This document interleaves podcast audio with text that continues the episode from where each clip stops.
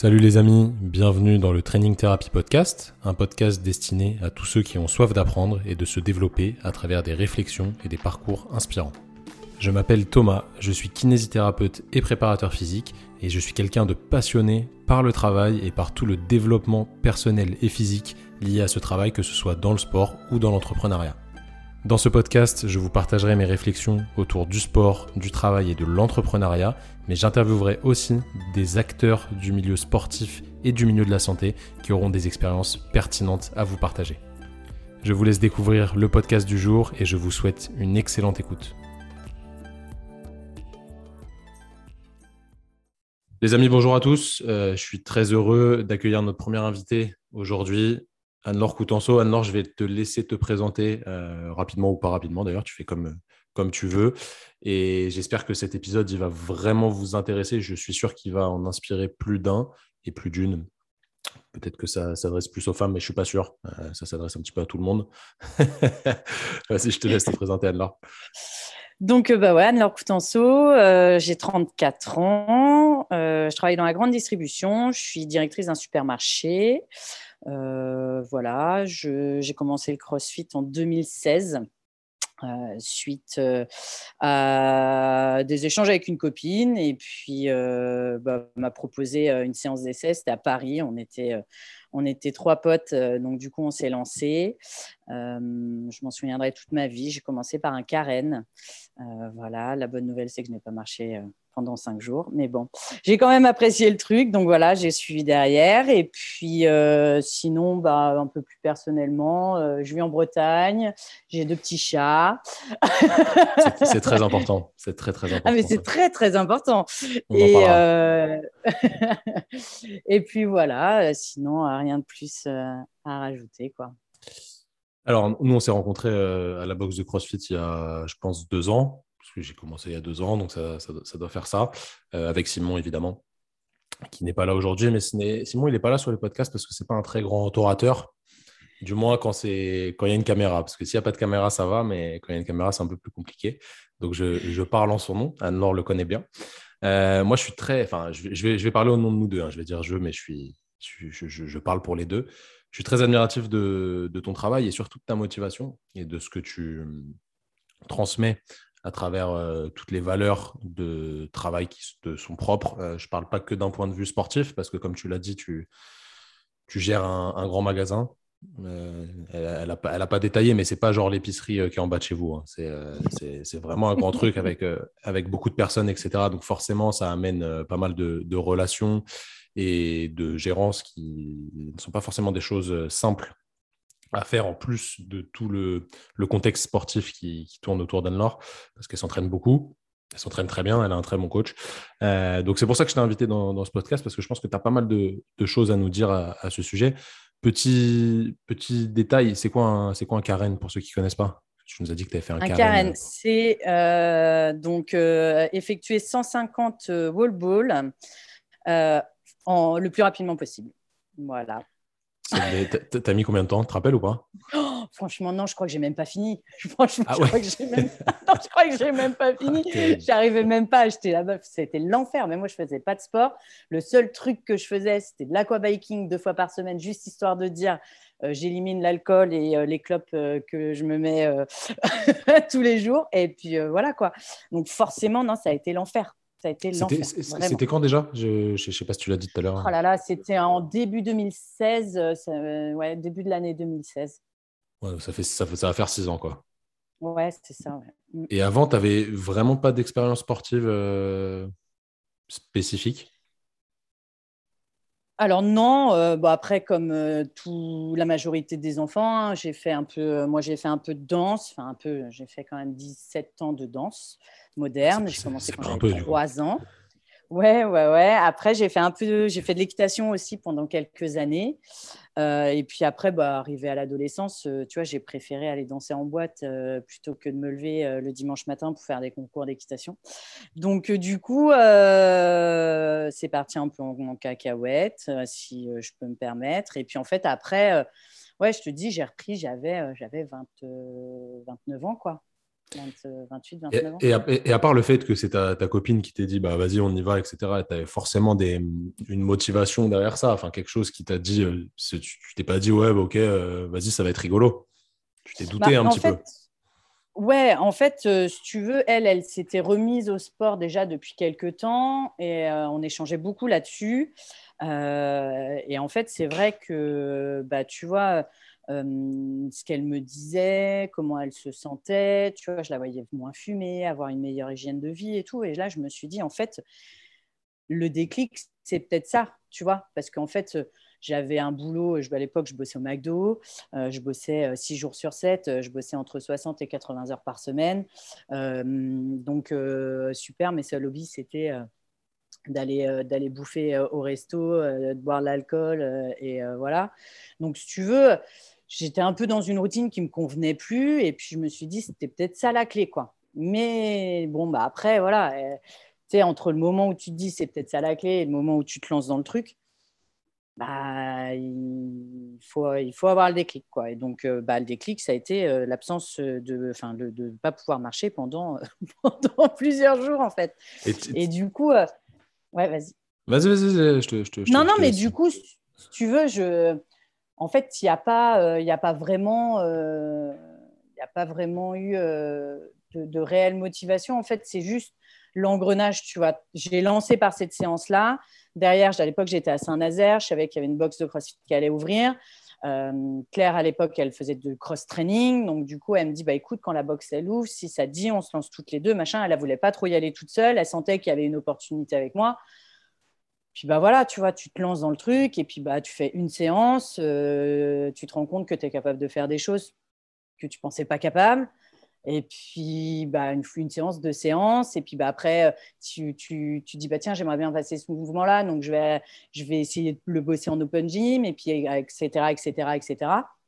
Et puis bah en fait après tu te prends au jeu de te dire bah en fait je peux me surpasser, je suis capable de faire des choses.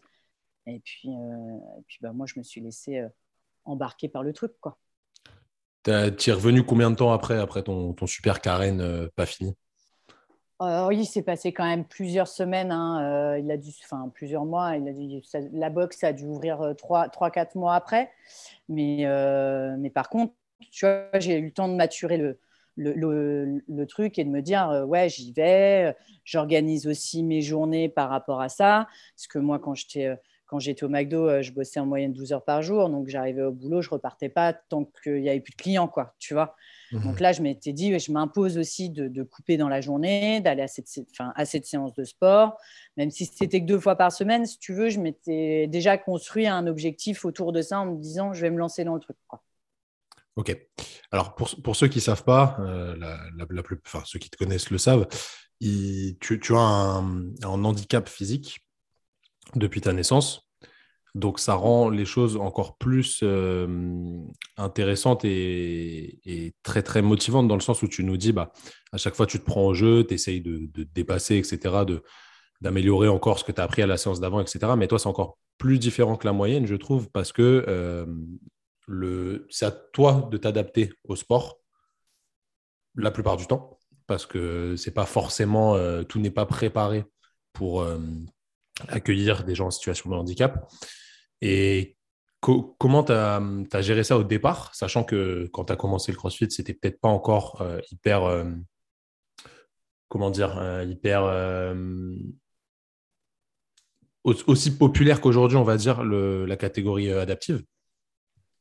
Sachant que maintenant, c'est au CrossFit Games, etc. Les, je pense que les coachs sont plus sensibles à ça et qu'ils ont plus de, de, retours, d'expérience là-dessus, etc. Donc, ils s'adaptent potentiellement mieux aux personnes qu'ils ont en face d'eux et qui ne peuvent pas forcément faire euh, tous les mêmes mouvements comme les autres. Mais ça, on en reparlera encore après parce que moi, je suis pas sûr que toi, tu es vraiment de, de, limite. Comment comment tu as, géré, euh, comment géré ça au départ? Maintenant, je ne te pose pas la question parce que tu, tu, le gères euh, très bien. Encore une fois, je pense que tu n'as pas forcément de limite, mais on va en reparler. comment c'était au départ? Alors au départ, c'était vraiment pas facile. Euh, je me suis pas mis tout de suite euh, à travailler avec une barre d'altéro. Euh, tu vois, les coachs étaient assez frileux. Euh, après, je comprends, tu vois, j'étais la seule en situation de handicap dans la boxe, donc forcément, quand il doit arriver, tu vois, bah, il se dit merde, comment je vais faire? Donc, dans un premier temps, pour simplifier le truc, et puis vu que j'avais vraiment pas du tout d'expérience sportive depuis des années, on s'est dit bon, bah voilà, on va travailler à la dumbbell, il y a moins de danger, à la dumbbell, kettlebell, il y a moins de danger, on va essayer de, voilà, de bosser comme ça. Donc, euh, bah voilà, je me suis lancée euh, d'abord sur des mouvements simples. Tout ce qui était mouvement gym, euh, au début, je crois qu'on n'adaptait quasiment pas. je, faisais autre chose. En fait, on n'essayait pas vraiment d'adapter. Tu vois, j'essayais pas de me suspendre, tout ça. Et en fait, ma pote Claire, donc avec qui j'ai commencé le CrossFit, est passionnée de sport. Elle est coach d'ailleurs aujourd'hui. Et en fait, bah, toutes les deux, on a cherché, tu vois, sur les réseaux, sur et puis, bah voilà, on a fait fonctionner notre tête. On s'est dit, bah, il y a forcément des trucs qui sont possibles. Donc, on a trouvé beaucoup d'inspiration aux États-Unis, puisque l'adaptive existe aux États-Unis depuis très longtemps. Et ils ont déjà beaucoup plus avancé euh, que nous en France. Et, euh, et en plus de ça, j'ai trouvé un gars euh, en France donc, qui s'appelle Alexis, qui est sur Toulouse, qui lui pratiquait déjà le crossfit. Et il avait mis quelques vidéos de lui sur, sur les réseaux. Et donc, je voyais en fait qui faisait de la gym, euh, enfin, qui faisait des mouvements à la barre et tout. Et donc, en fait, je me suis dit. Il, bah, il, est comme toi Exactement le même handicap que moi. C'est juste lui l'autre bras, mais on a exactement le même handicap. Donc, en plus, du coup, ça correspondait vraiment à ce que je cherchais. C'était vraiment un, gros, gros coup de bol hein, de trouver ce gars-là. Puis en plus, il, est hyper solide. Donc, si tu veux, euh, forcément, ça nous a bien aidé. Euh, ça nous a bien aidé. Et donc, en fait, je l'ai contacté sur les réseaux et il m'a répondu. Euh, direct. Euh, donc, il m'a donné pas mal de, petits tips et tout, c'était cool. Euh, et puis après, bah, c'est clair aussi, tu vois, a trouvé des idées.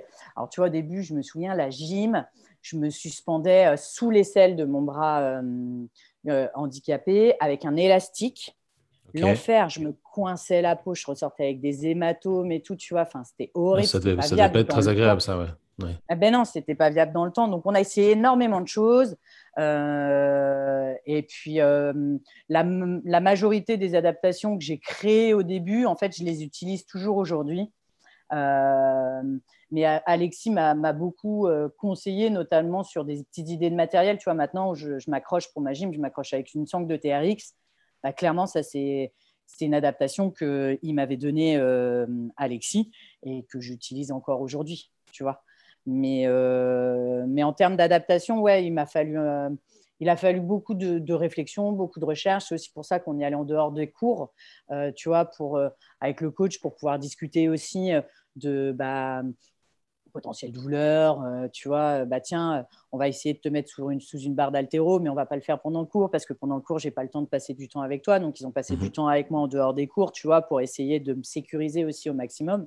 Parce que bah, forcément, avec le déséquilibre et tout, tu vois, enfin, tout de suite, de mettre une charge pas hyper stable au-dessus de ma tête, c'était pas forcément très simple.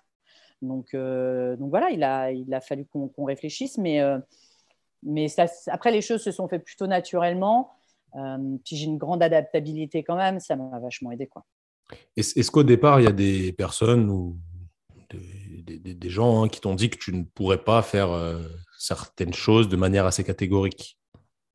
Euh, alors, ça n'a pas été tout de suite. dans, dans, la première box que j'ai fait donc à Saint-Nazaire, tout, le monde, tout le monde était encourageant et, et, et, me laissait croire en mes rêves.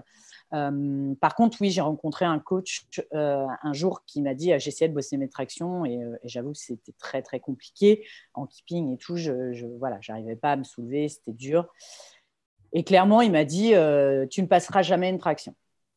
Donc, je suis rentrée chez moi en pleurant parce que je voyais plein de gens en situation de handicap en faire et que je ne comprenais pas pourquoi moi, je ne pourrais pas en faire.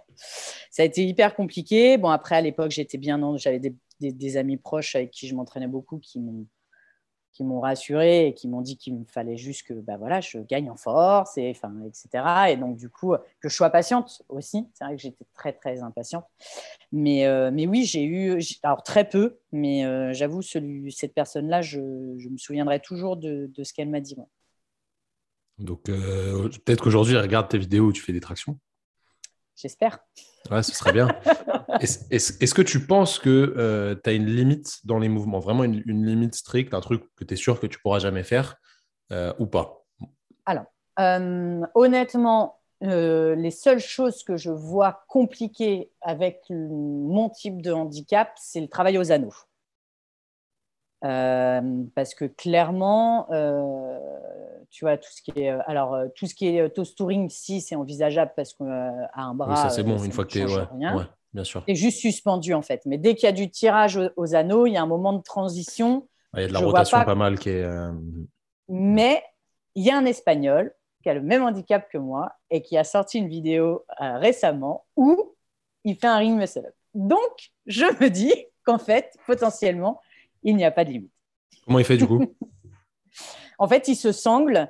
Alors après, il est très très fort, hein, et puis c'est pas vraiment du keeping, tu vois, il passe plutôt en strict, mais en fait, au moment de la transition, il s'appuie vraiment sur son bras valide, il, arrive à caler son moignon et il pousse.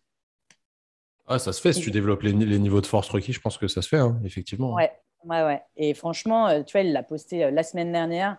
Euh, je ne sais même pas si je l'ai envoyé euh, à Nico, mon coach, euh, mais j'étais sur le cul. Je, me suis dit, putain, en fait, non, il n'y a vraiment pas de limite. Ce gars-là, il, y arrivera, quoi, c'est sûr. C'est ce que j'ai dit tout à l'heure. Je, pense personnellement que tu n'as pas de limite parce que tu es quelqu'un qui travaille énormément, tu t'entraînes beaucoup, tu t'entraînes intelligemment aussi, surtout, c'est un point important et surtout, tu ne lâches pas l'affaire dans le sens où ça fait quand même on peut dire longtemps maintenant que tu t'entraînes. Si tu as commencé en 2016, tu vois, ça fait six ans. Euh, que tu t'entraînes sérieusement, je ne suis pas sûr que ça fasse six ans.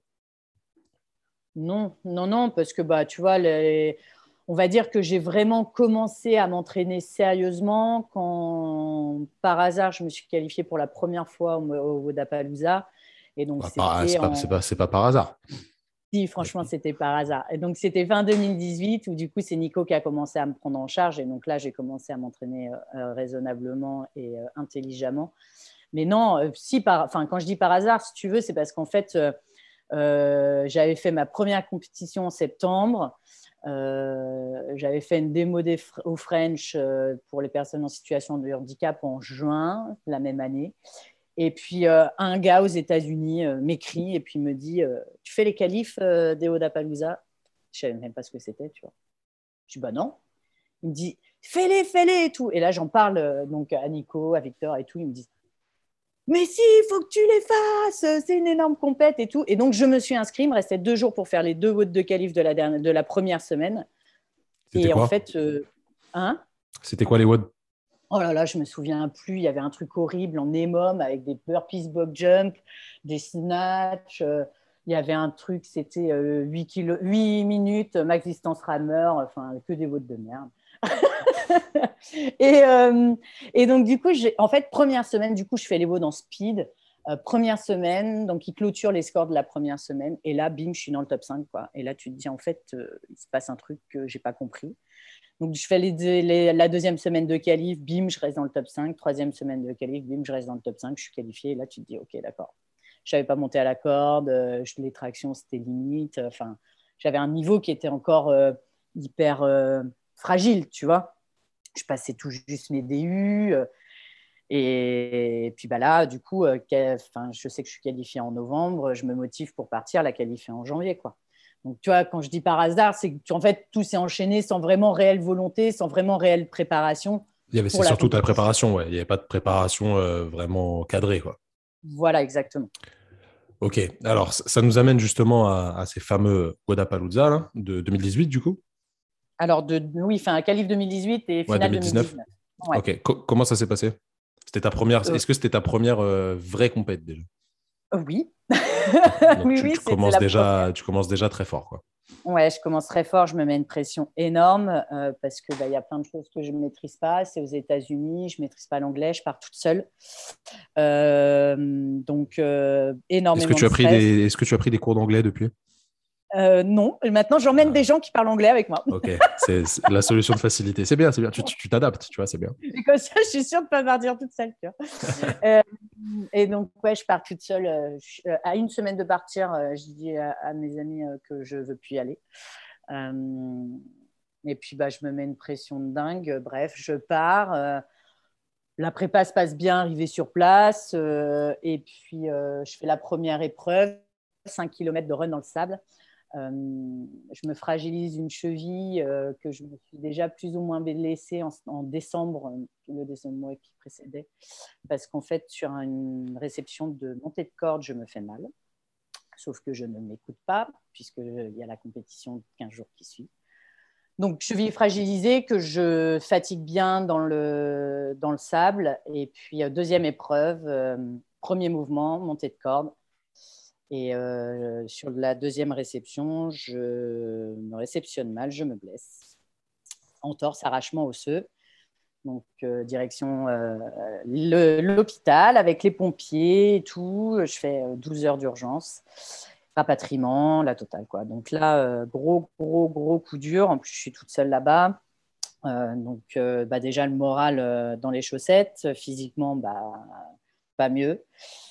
Donc, ouais, période assez, assez compliquée.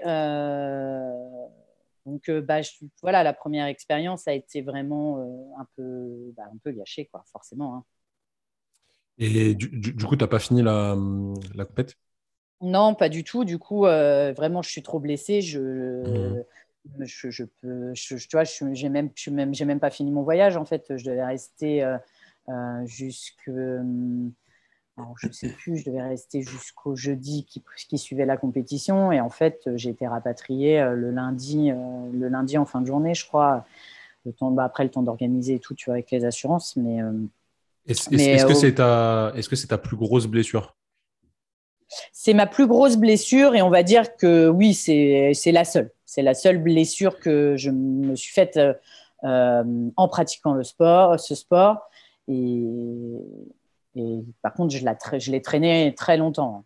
ah, justement, bah, vous me connaissez, ceux qui écoutent, je pense, mais euh, moi, je suis kiné, je connais bien l'histoire que Adlor va vous raconter, euh, qui est assez incroyable. Comment ça s'est passé la suite de, de cette entorse arrachement osseux, qui n'est pas quelque chose de euh, fondamentalement très grave si, je, si, je, le vois de bon côté. C'est pas c'est jamais cool, mais c'est pas c'est un trauma qui est assez fréquent et qui se gère normalement bien quand on fait appel aux personnes compétentes. Comment ça s'est passé la suite?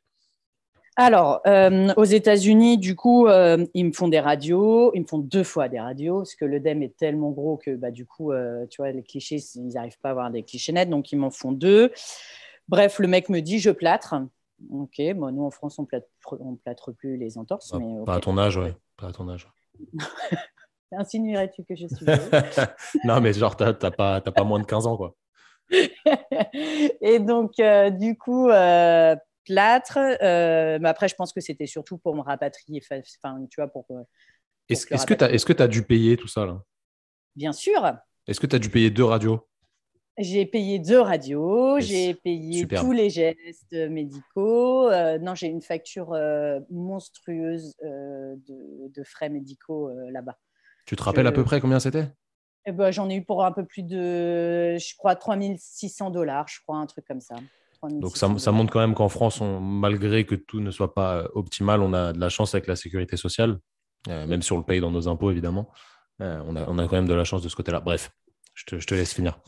Et donc, euh, du coup, donc, je suis rapatriée. Arrivée en France, euh, bah, je me dis qu'il faut que j'aille voir un médecin. Donc, euh, je vais voir le médecin traitant de mes parents parce que je me fais rapatrier chez eux vu que je vis toute seule et que je ne peux pas me déplacer en béquille étant donné mon handicap.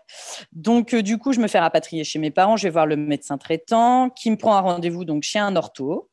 assez réputé puisque je ne vais pas citer son nom, mais c'est un ortho qui, s'occupe de l'équipe de foot d'Angers, donc du SCO d'Angers quand même, hein, qui n'est pas une petite équipe.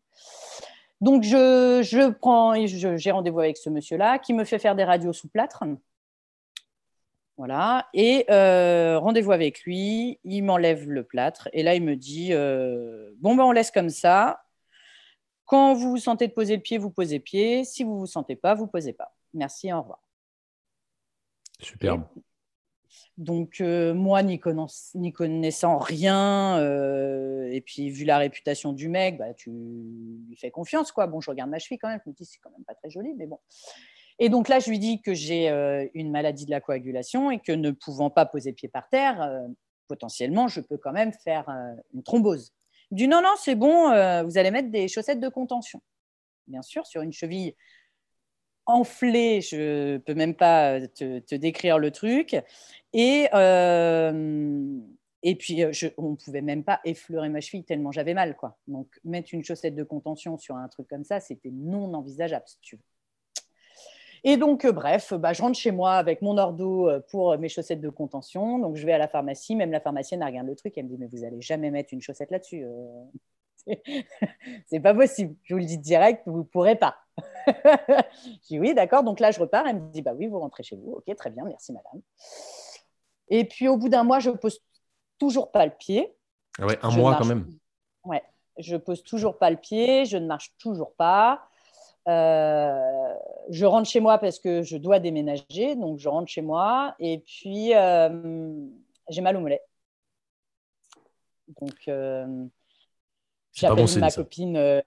Ouais, j'appelle ma copine qui, est infirmière avec qui j'ai commencé le CrossFit. Donc Claire qui me dit tu vas tout de suite aux urgences, tu fais une phlébite. Je dis non mais c'est bon, t'inquiète, je prends rendez-vous chez mon médecin. j'ai rendez-vous chez mon médecin deux jours plus tard, je reste avec ma petite phlébite qui va bien.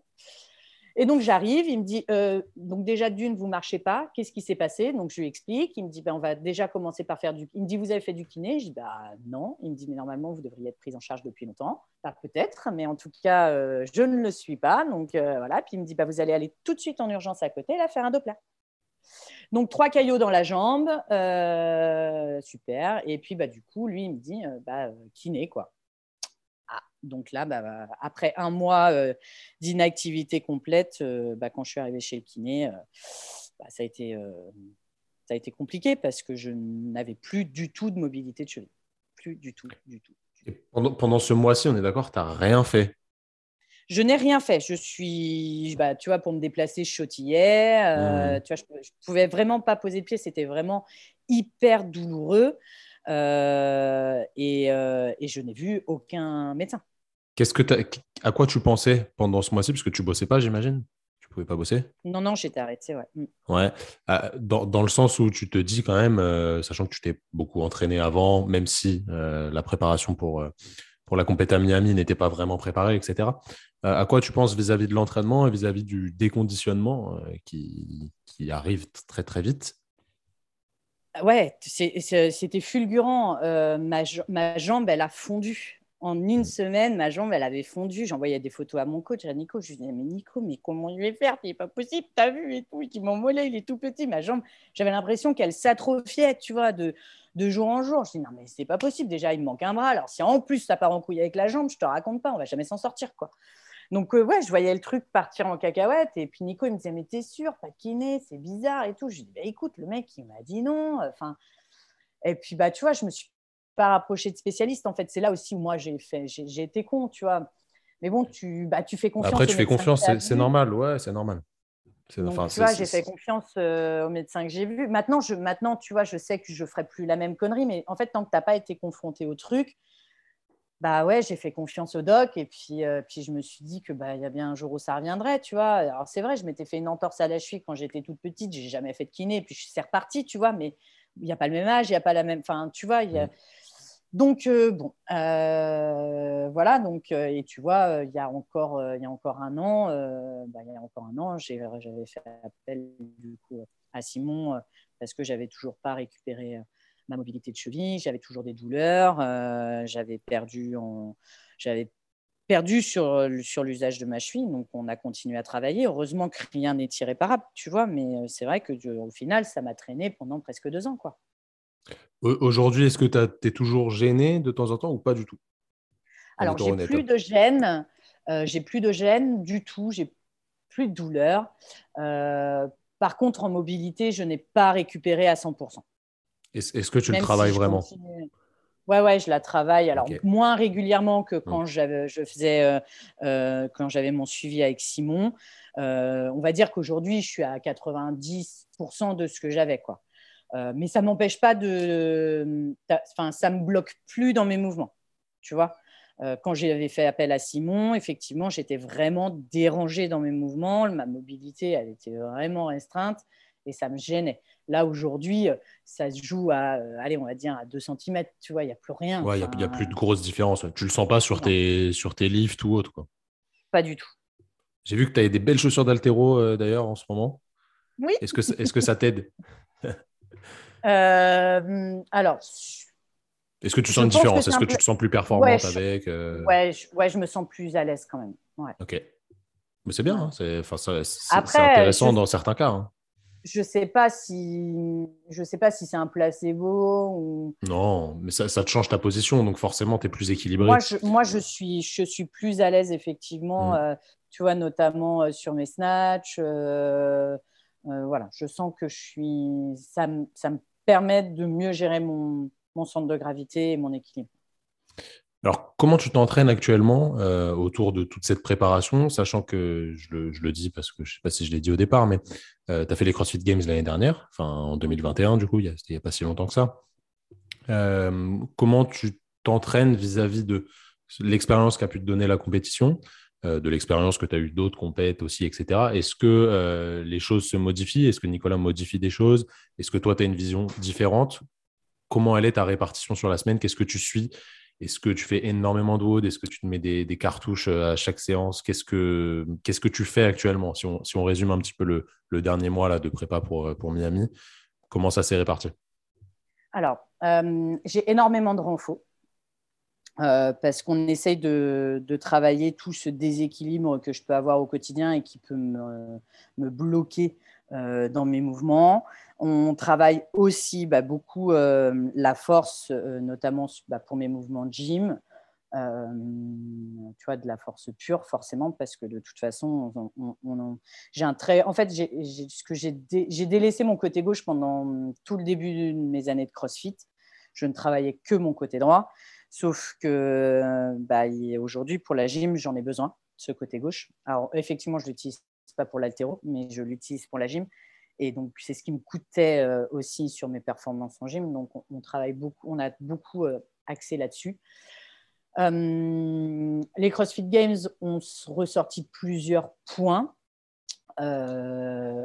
notamment le fait que bah, aux Games, je n'avais pas de gym, contrairement aux autres compétitions, et pas de mouvement à la barre d'haltéron. Euh, donc, il a fallu aussi à Nico euh, retravailler, lui, euh, sa programmation. alors, moi, je lui ai demandé quand même de continuer à faire de la gym et à continuer à travailler à la barre d'altéro. Mais par contre, effectivement, dans les woods, il me met beaucoup plus souvent dans mes metcon des mouvements à la dumbbell très lourde. Parce qu'au game, c'est principalement ça qu'on a fait. C'est-à-dire ça, ça, monte jusqu'à combien? 25. 25, hmm, donc Nico, il va me faire bosser à, euh, il va me faire bosser à plus, tu vois. Il va me faire bosser à 30, il va me faire bosser à 27,5 euh, pour que justement, bah, le jour J, euh, mais au Games, on n'est pas monté au-dessus de 25. mais, mais du coup, voilà, il a intégré ça. C'est des choses qu'on n'intégrait pas, par contre, avant, tu vois. On bossait quasiment, enfin, je bossais quasiment jamais à la dumbbell. Euh, et non, je ne me mets pas des grosses cartouches tous les jours. je, donc, euh, je dois, on va dire que j'ai euh, trois gros Metcon dans la, dans la semaine. J'ai une séance que de, course à pied parce que je suis. en plus de détester ça, je n'ai pas les performances que je devrais avoir. C'est-à-dire, je sais que tu dois aller courir après, là, tu as quoi à faire? Ah, là, je, bah, je, vais te dire, j'ai un. Ah, mais aujourd'hui, c'est une petite séance de fractionné, donc ça va. Il a été indulgent à une semaine de partir à Miami. Je l'en remercie. Euh, alors euh, là, tu vois, je vais avoir 10 minutes de run euh, tranquille pour me chauffer. Après, j'ai 800 mètres modérés, 400 mètres rapides, 200 mètres rapides et 10 minutes modérés. Donc là, tu vois, c'est une toute petite séance aujourd'hui. Est-ce que tu as des allures à, respecter sur les, sur les autres séances? Non, pas forcément. Alors, c'est souvent à la sensation. Euh, après, tu vois, quand je cours avec lui, euh, ça fait plusieurs fois qu'on fait des séances de run and bike. Euh, et donc, en fait, là, par contre, il va me dire, bah, voilà, je veux que tu cours cette distance-là, tu la cours en moins de 5 minutes au, au kilo. cette distance-là, tu la cours en 5-15 au kilo. voilà. Donc là, du coup, j'arrive à me caler. Après, ça, par contre, du coup, vu qu'on bosse souvent au ressenti, j'arrive facilement aujourd'hui à me caler. Tu vois Ouais, à savoir à combien tu es à peu près. À peu près. Si jamais, si, jamais, tu dois faire un, 5 bornes, là, tu t'estimes à combien? Oula. je sais pas, je pense à un 5 km, je pense que je peux le courir entre, entre allez, on va dire 5, 5 et 5,15. Bah, c'est bien. Aujourd'hui, avec, ouais, avec la façon dont, on a, dont j'ai pris les choses en main aussi, parce que ça fait longtemps qu'il me met du run dans, mes, dans ma prog. C'est vrai, c'est vrai. Je t'ai vu courir euh, beaucoup de fois. Et très longtemps, c'est la séance que je disais que j'arrivais pas à caler dans ma semaine, tu vois. on trouve tous des excuses. Hein. Voilà. Donc, euh, mm. j'avoue que par contre, les, aux Games, tu vois, on a eu un 6 km. Euh, j'ai vraiment subi. C'était horrible. Euh, alors, en plus, mentalement, c'était. Enfin, je ne l'ai vraiment pas apprécié. Et, et, en fait, je me suis dit, mais en fait, putain, t'es trop con, quoi. T'as juste à aller courir une fois dans ta semaine et tu serais pas en train d'en chier comme une russe, tu vois. En fait, c'est hyper frustrant parce que comme tout, en fait, il n'y a pas de miracle. Si tu fais pas, tu t'amélioreras pas.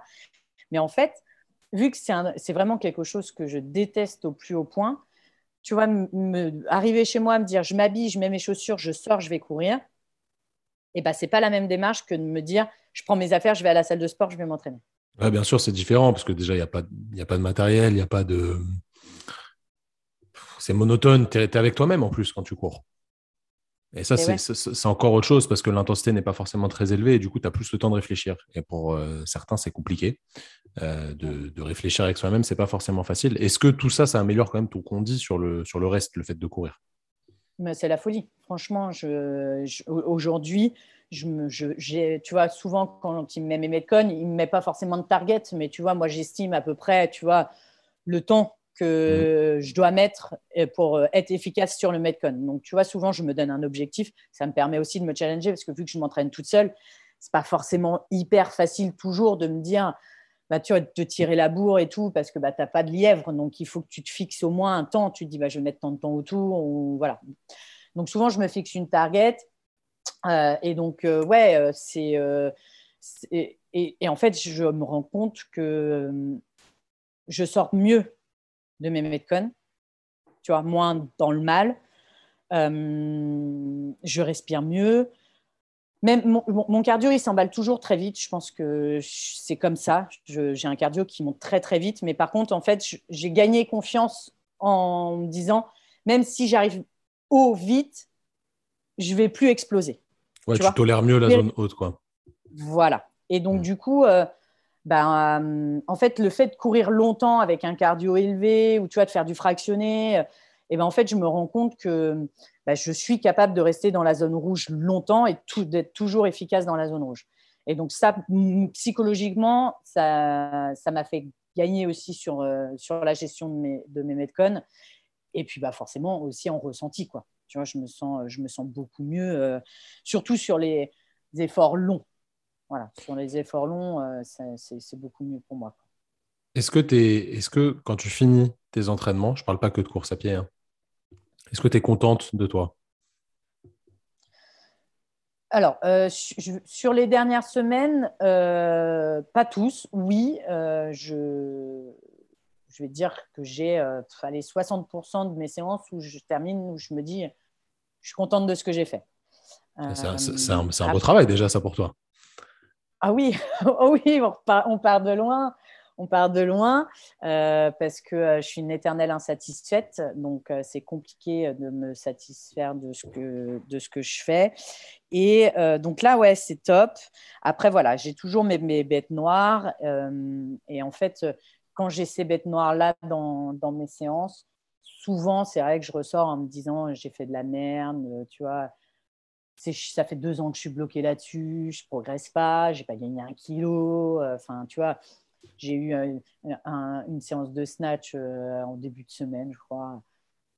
j'arrive même, enfin, tu vois, j'arrive pas à passer sous la charge que j'ai passée il y a deux ans et demi, tu vois, alors que j'ai gagné en force, j'ai gagné en technique, j'ai gagné en tout, et je suis incapable de repasser cette putain de charge sur laquelle je suis passée il y a plus de deux ans, quoi. Mais est-ce que, euh, est-ce que tout ça, c'est important ou pas? Vraiment, est-ce que c'est important que tu ailles chercher un, gros max au, snatch Est-ce que ça va faire la différence sur des, sur des WOD Est-ce que tu penses que ça va faire la différence sur des WOD non, je pense pas que ça va faire la différence. La première chose que quand j'ai dit à Nico, putain, je repasse pas sous 42, ça me saoule, il me dit, mais on s'en fout, parce que tu vas passer 10 euh, fois sous 35. C'était ça ma question. Fout, fait que tu passes mm. une fois sous 42. Je lui dis, oui, je sais, mais moi, tu vois, là, c'est vraiment mon plaisir personnel de me dire que je suis capable de passer sous des, gros, enfin, des, grosses charges. Pour la majorité des gens qui vont nous écouter, ils vont dire Ouais, 42 kilos, c'est pas lourd. Euh, 42 kilos sous mon petit bras, si c'est lourd, tu vois. Ouais, faites 42 kilos à une main. Déjà, faites 42 kilos tout court, euh, premièrement. et faites 42 kilos à une main, ce sera une autre histoire. Et, euh, et voilà, et tu vois, après, ça, c'est de la satisfaction personnelle, tu vois. Et en fait, je suis pas repassée sous mon 1RM snatch depuis que je me suis blessée. Euh, alors après, tout le monde me dit, je pense, c'est psychologique. Euh. Et autre chose, je, rebondis directement. Est-ce que tu t'entraînes pour faire un 1RM snatch? Ah non, pas du tout. Voilà. Donc la réponse, elle est là en fait. Bien sûr, nous, ce qu'on veut, c'est hum, avec Nico, c'est que je gagne en endurance de force. Tu vois, que, mhm. que je sois plus efficace, comme je t'ai dit, de passer 10 fois sous 35 euh, facilement. Enfin, tu vois, il m'a remis, alors c'était Isabelle qui m'a remis il n'y a pas longtemps j'éclate mon score de 30 secondes, tu vois, avec 2 kilos de plus. Donc, il me dit, c'est ça en fait qui est important. C'est pas euh, que tu n'arrives pas à passer une, fois sous 42, c'est que tu es capable aujourd'hui, en un an, tu as gagné 30 secondes sous, sur, euh, sur 30 barres euh, avec 2 kilos de plus. Donc, c'est ça qu'on veut en fait. Et oui, je sais que c'est ça qui va, qui va faire la diff, tu vois, sur, sur une compétition bien sûr, mais c'est de la satisfaction personnelle. Tu sais, j'ai un peu d'ego quand même. C'est très important. C'est vraiment très important. De toute façon, l'altéro, la partie altéro du CrossFit, on n'est pas des haltérophiles tous les deux, donc je ne sais pas si on est bien placé pour parler de ça, mais c'est extrêmement, je trouve que c'est le truc le plus psychologique euh, quand tu es face à ta barre lourde. C'est vraiment très, très lié à la, à la façon dont tu vas aborder ta barre. Est-ce que tu es là pour la soulever ou est-ce que déjà, si tu doutes, c'est quasi sûr qu'elle ne va pas se lever barre. Enfin, elle va se lever, mais tu ne vas jamais bien la réceptionner. C'est ça. C'est ça. Vas-y, vas-y. Ouais, euh, tu vois, j'ai fait pour la première fois, j'ai fait une compète d'altéro euh, il, y a, il doit y avoir un mois, un mois et demi maintenant. Euh, donc c'était en équipe, donc il y en a, j'étais avec une copine à moi, il y en a un qui faisait le snatch et un qui faisait le clean and jerk, tu vois. Et en fait, j'appréhendais vachement parce que, euh, oui, euh, faire des RM en compète d'altéro, euh, tu as de la musique, les gens te regardent, mais ils te regardent pas vraiment, machin. Que là, tu vois, je me suis dit comment, surtout moi, enfin, tu vois, qui est une, gestion du stress, enfin, j'ai pas de gestion de mon stress, je n'arrive pas à me gérer sous pression, machin. Je me suis dit comment je vais faire pour faire trois bars avec des gens qui vont faire, qui n'ont que ça à faire que de me regarder et d'aller chercher, tu vois, une grosse charge, quoi je, m'appréhendais vachement là-dessus. Et en fait, je me suis vachement surprise parce que, bah, en fait, euh, c'était c'était pas vraiment du stress, tu vois, c'était une bonne appréhension qui, tu vois, qui a fait que je me suis vachement plus concentrée sur ce que je devais faire plutôt que sur l'environnement. Et en fait, euh, bah, ça s'est hyper bien passé. Est-ce qu'en fait, dans ce genre de moment, tant mieux, ça s'est bien passé, mais la, plupart du temps, quand ça se passe pas bien, ou du moins qu'on appréhende vachement le truc, est-ce qu'en fait, c'est pas qu'on se focus sur les mauvaises choses? Je, prends un exemple tout bête. Tu es dans la rue, euh, tu marches, tranquille, tu tombes. Tu tombes, genre tu te casses la gueule, vraiment euh, ridicule. quoi. Je suis quasi sûr que la première chose que nous tous, hein, je dis pas toi ou moi, mais tout le monde va mmh. faire, c'est de se relever et vite regarder autour, voir si quelqu'un n'a pas vu qu'on s'était cassé la gueule, avant même de regarder si tu t'es fait mal ou un truc comme ça. Et en fait, c'est plus, on regarde plus le contexte extérieur des choses au lieu de se focaliser sur ce qui est important. Ce qui est important, c'est ta perf. Ce qui est important, c'est le fait que tu te sois entraîné pendant tant d'heures et tant d'heures et tant d'heures et que tu sais la soulever la barre. Parce que si tu as mis ce poids-là, c'est que tu es capable de le faire. Tu ne te surestimes pas ou alors c'est vraiment que tu es un peu teubé. Euh, mais normalement, tu es capable de le faire. je pense qu'on met les points de focus sur les mauvaises choses. Et ça, effectivement, tu le sais de toute façon. Ça se travaille. Mais c'est peut-être plus dur que l'entraînement physique en réalité. Ouais, c'est vachement plus dur parce qu'en fait, euh, euh, tu ne peux pas euh, gérer tes émotions. Enfin, tu peux pas les empêcher d'être là, tu vois. Ce que tu peux faire. Alors, tu peux pas les empêcher d'être là, c'est sûr. Tu voilà. Peux pas les empêcher par contre, ce que tu peux faire, c'est te dire quel impact elle va avoir sur moi.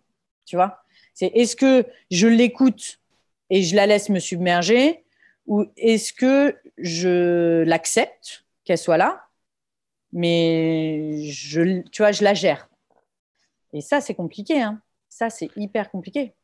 Et c'est quoi les émotions que toi, tu ressens quand tu es dans ce genre de moment euh, Par exemple, juste avant un WOD que tu appréhendes un petit peu, euh, avant un lift qui est lourd, etc. S'il y a des gens qui te regardent, tu vois, ce genre de choses. Bah, tu vois, je vais te prendre deux exemples. Euh, le premier, aux Games, je fais une première journée, je suis contente de ce que j'ai fait, même si voilà, je ne fais pas une super perf sur la course à pied. De toute façon, je savais très bien que c'est pas là que j'avais cherché euh, un top 3. je fais une bonne perf sur le, sur le deuxième mode avec les montées de cordes, qui est quand même quelque chose pour moi que j'appréhende beaucoup. Et je fais un RM deadlift, je suis bien, je fais ce que je veux faire. Enfin voilà, je suis dans les clous. je fais une bonne première journée, je suis contente. quoi. Briefing de la deuxième journée, ils annoncent le premier wood. Et là, le mec, il dit cheaper. Le pire metcon que tu peux me mettre à moi. Et donc là, je dis à Nico, c'est mort. Ils n'ont pas encore annoncé les mouvements.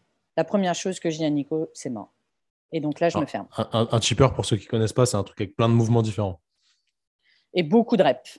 Tu vois, on commençait avec 68. Euh, non, qu'est-ce on commençait avec combien? 80 Moi, j'adore ça.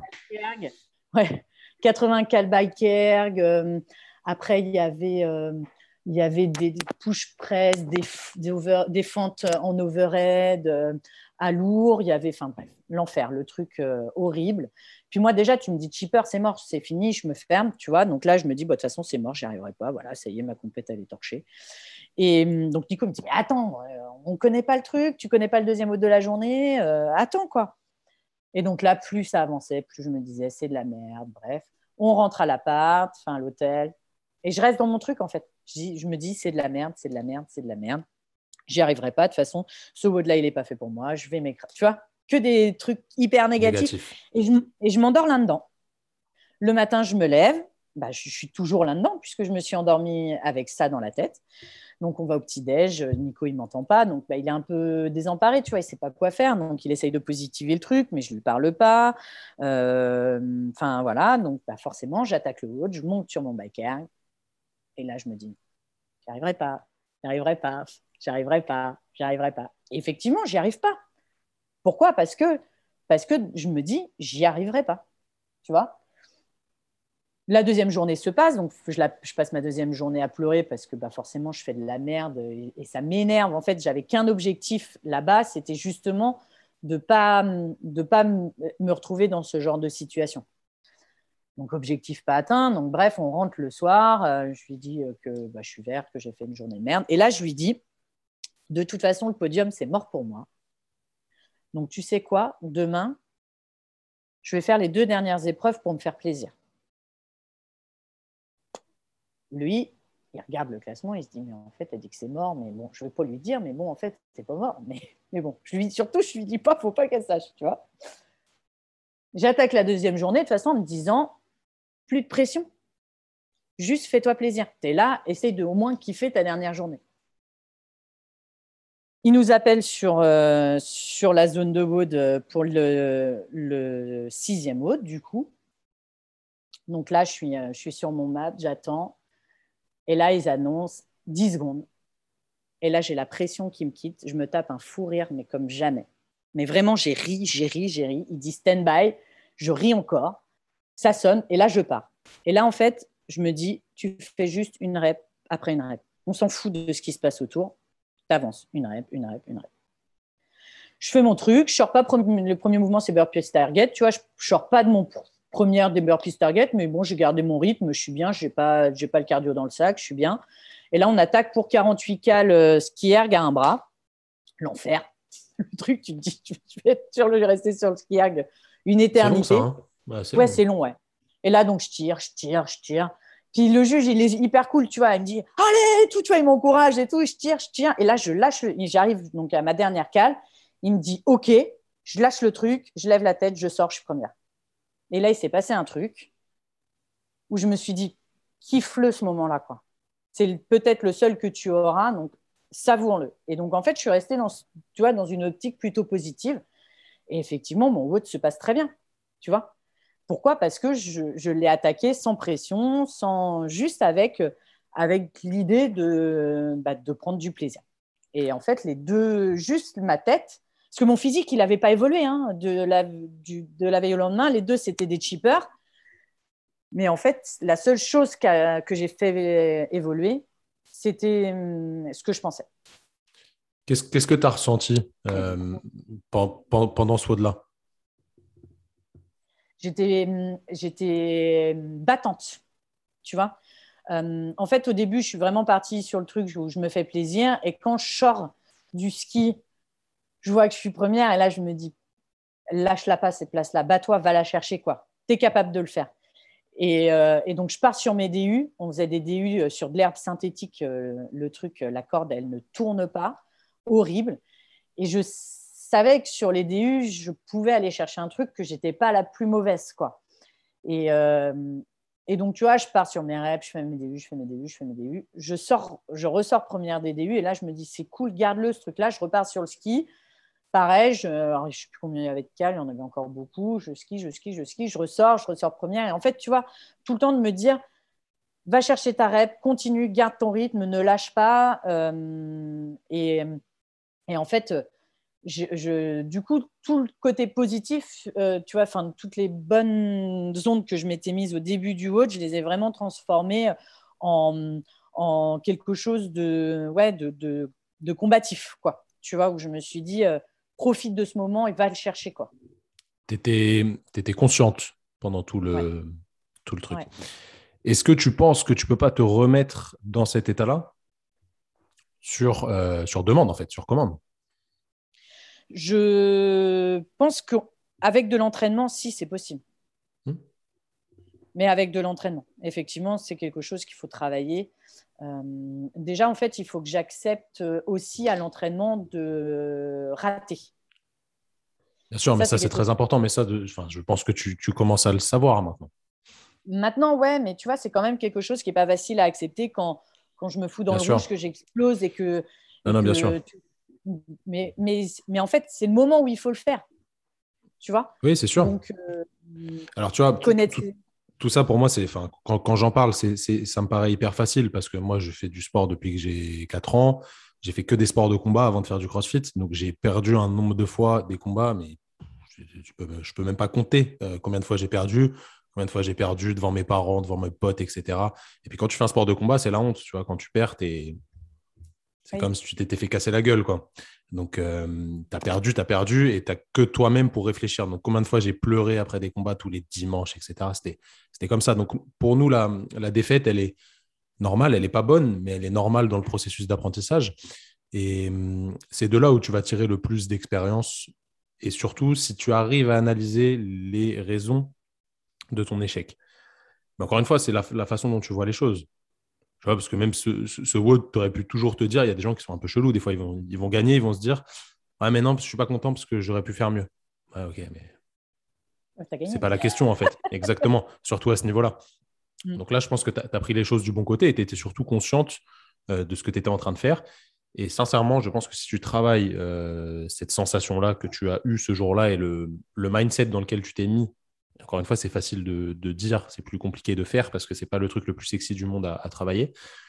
Si tu travailles ce, ressenti-là et vraiment comment tu as géré ces émotions-là, tu essayes de le retranscrire, etc., ça va t'apporter une plus-value juste incroyable. Exactement. Bah, tu vois, euh, du coup, euh, suite à ça, parce que du coup, ça fait plusieurs compétitions que je rate, euh, enfin plusieurs épreuves en compétition que je rate à cause de, ce, de ce, mindset négatif. Et euh, donc, euh, bah, après les Games, euh, ce que j'ai dit à Nico, il faut que je me prenne en main et que je me fasse encadrer sur ce point-là.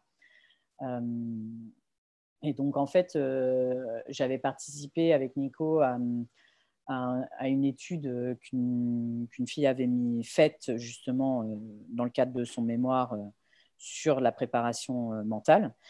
Et donc, euh, on, met des petites choses en place là depuis, euh, depuis un mois et demi. Et tu vois, depuis un mois et demi, je ne alors je dis pas euh, que, que, les choses sont devenues magiques et, et que tout est rentré dans l'ordre. Mais tu vois, je suis passée à 60% de satisfaction de mes entraînements. Ce qui, ce, qui pour toi est, énorme.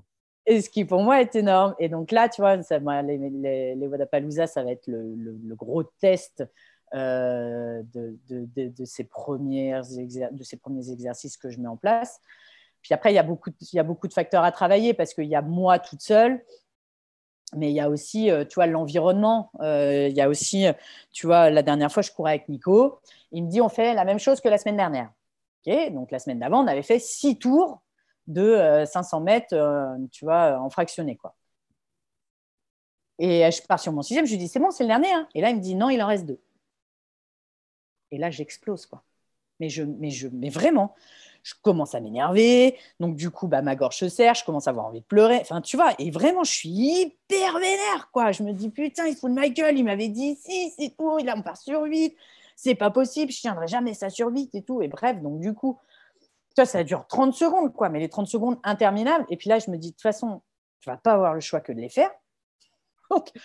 Donc, arrête de, t'énerver. Tu t'énerveras sur lui quand tu auras fini tes 8 fois 500. et puis, une fois que ça se sera fait. Et donc, du coup, tu vois, donc je l'engueule et tout. Et lui, il riait parce qu'il sait très bien, ça le fait rire en plus. Mais du coup, il a raison de me mettre dans ce genre de difficulté. Tu vois Mais en fait, c'est horrible. L'imprévu, pour moi, dans, c'est, dès que je perds le contrôle, j'explose. Parce que parce que je, suis, bah ouais, je suis, un peu une obsédée du contrôle, mais ça, je pense que c'est dû aussi à mon taf, tu vois, où c'est toujours moi qui prends les décisions, c'est, c'est moi qui gère le truc et tout. Et là, d'avoir ce sentiment de plus pouvoir gérer, ça m'a fait exploser, quoi. Mais euh, bon, ça va, j'ai réussi à reprendre le dessus et puis, euh, puis j'ai fait mes huit tours, mais, euh, mais, j'étais sacrément énervée. Ouais. Au, final, les, capacités physiques pour, pour gérer ce genre d'effort, tu les avais. Sinon, tu les aurais pas mis. Mais bien sûr, bien sûr. Bon, il y a pas mal de, pas, mal de points intéressants là-dedans. Est-ce que justement, euh, c'est pas plus facile euh, de, de, gérer le travail qui est quand même un travail, je parle du travail professionnel hein, que, que, tu fais tous les jours, qui est un travail à responsabilité assez haute qui ferait, euh, je pense, stresser un nombre de personnes euh, assez incroyable de devoir faire ce que tu fais? Est-ce que c'est pas est-ce que ça, tu le réfléchis en réalité? Est-ce que le travail de tous les jours, ce que tu fais au taf, euh, les situations qui peuvent être compliquées, parfois tu as, un, employé à, je vais dire virer, je sais pas si tu vires des gens, mais tu, vois ce que je veux dire? À, engueuler quelqu'un qui a volé dans la caisse, etc. Bref, euh, ce genre de choses, euh, est-ce que c'est pas plus facile pour toi à gérer alors qu'en réalité, c'est peut-être un peu plus dur d'un point de vue réflexion et gestion des émotions parce que tu es face à quelqu'un et c'est faut se comprendre et euh, voilà, c'est quand même euh, un petit peu différent. Qu'est-ce qui est le plus dur pour toi? Mon quotidien professionnel, il est très facile en fait, parce que, euh, parce que je ne doute pas de, de ce que je suis capable de faire au travail. Au travail, je n'ai aucun doute. Quand je dois prendre une décision, je ne me pose pas la question de savoir si je fais une connerie ou pas. Si je la fais, j'accepte d'avoir fait une bêtise. J'appelle mon chef, je lui dis écoute, j'ai fait une connerie. Mais par contre, à aucun moment, je vais me remettre en question au moment de prendre ma décision. Quand je dois, par exemple, oui, convoquer un de mes collaborateurs euh, parce qu'il euh, y a une situation à laquelle je dois mettre un terme, voilà, bah, je m'y prépare avant de recevoir la personne. Alors, des fois, tu vois, c'est dû à un truc, c'est pareil, je vais être super énervé, tu vois, je vais avoir, euh, je vais avoir le démon, bah, je ne vais pas le recevoir tout de suite, tu vois. Je vais attendre de redescendre en pression, je vais me calmer, je vais préparer ce que je vais lui dire et tout.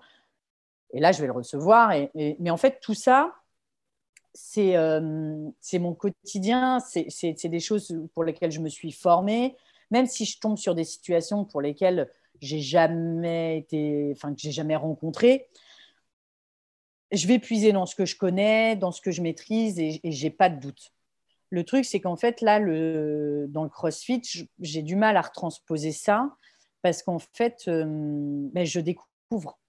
Je me découvre et je découvre ce que c'est euh, la compétition, ce que c'est le, sport. Alors, je ne sais pas si on peut dire le sport de haut niveau parce que je ne suis, pas, je suis pas pro et je suis pas. Euh, mais, en tout cas, avec les, les choses que je m'impose, moi, dans ma pratique de, sportive, tous les jours, je suis en découverte.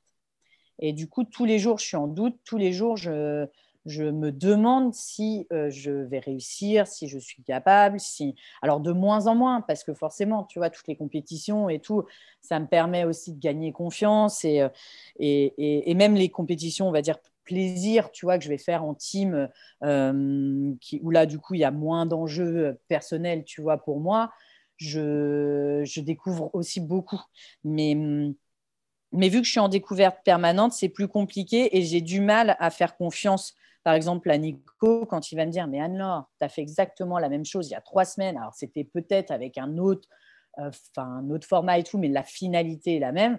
Tu as réussi, tu vas être capable de le faire. Oui, mais non, c'est pas pareil. Tu vois?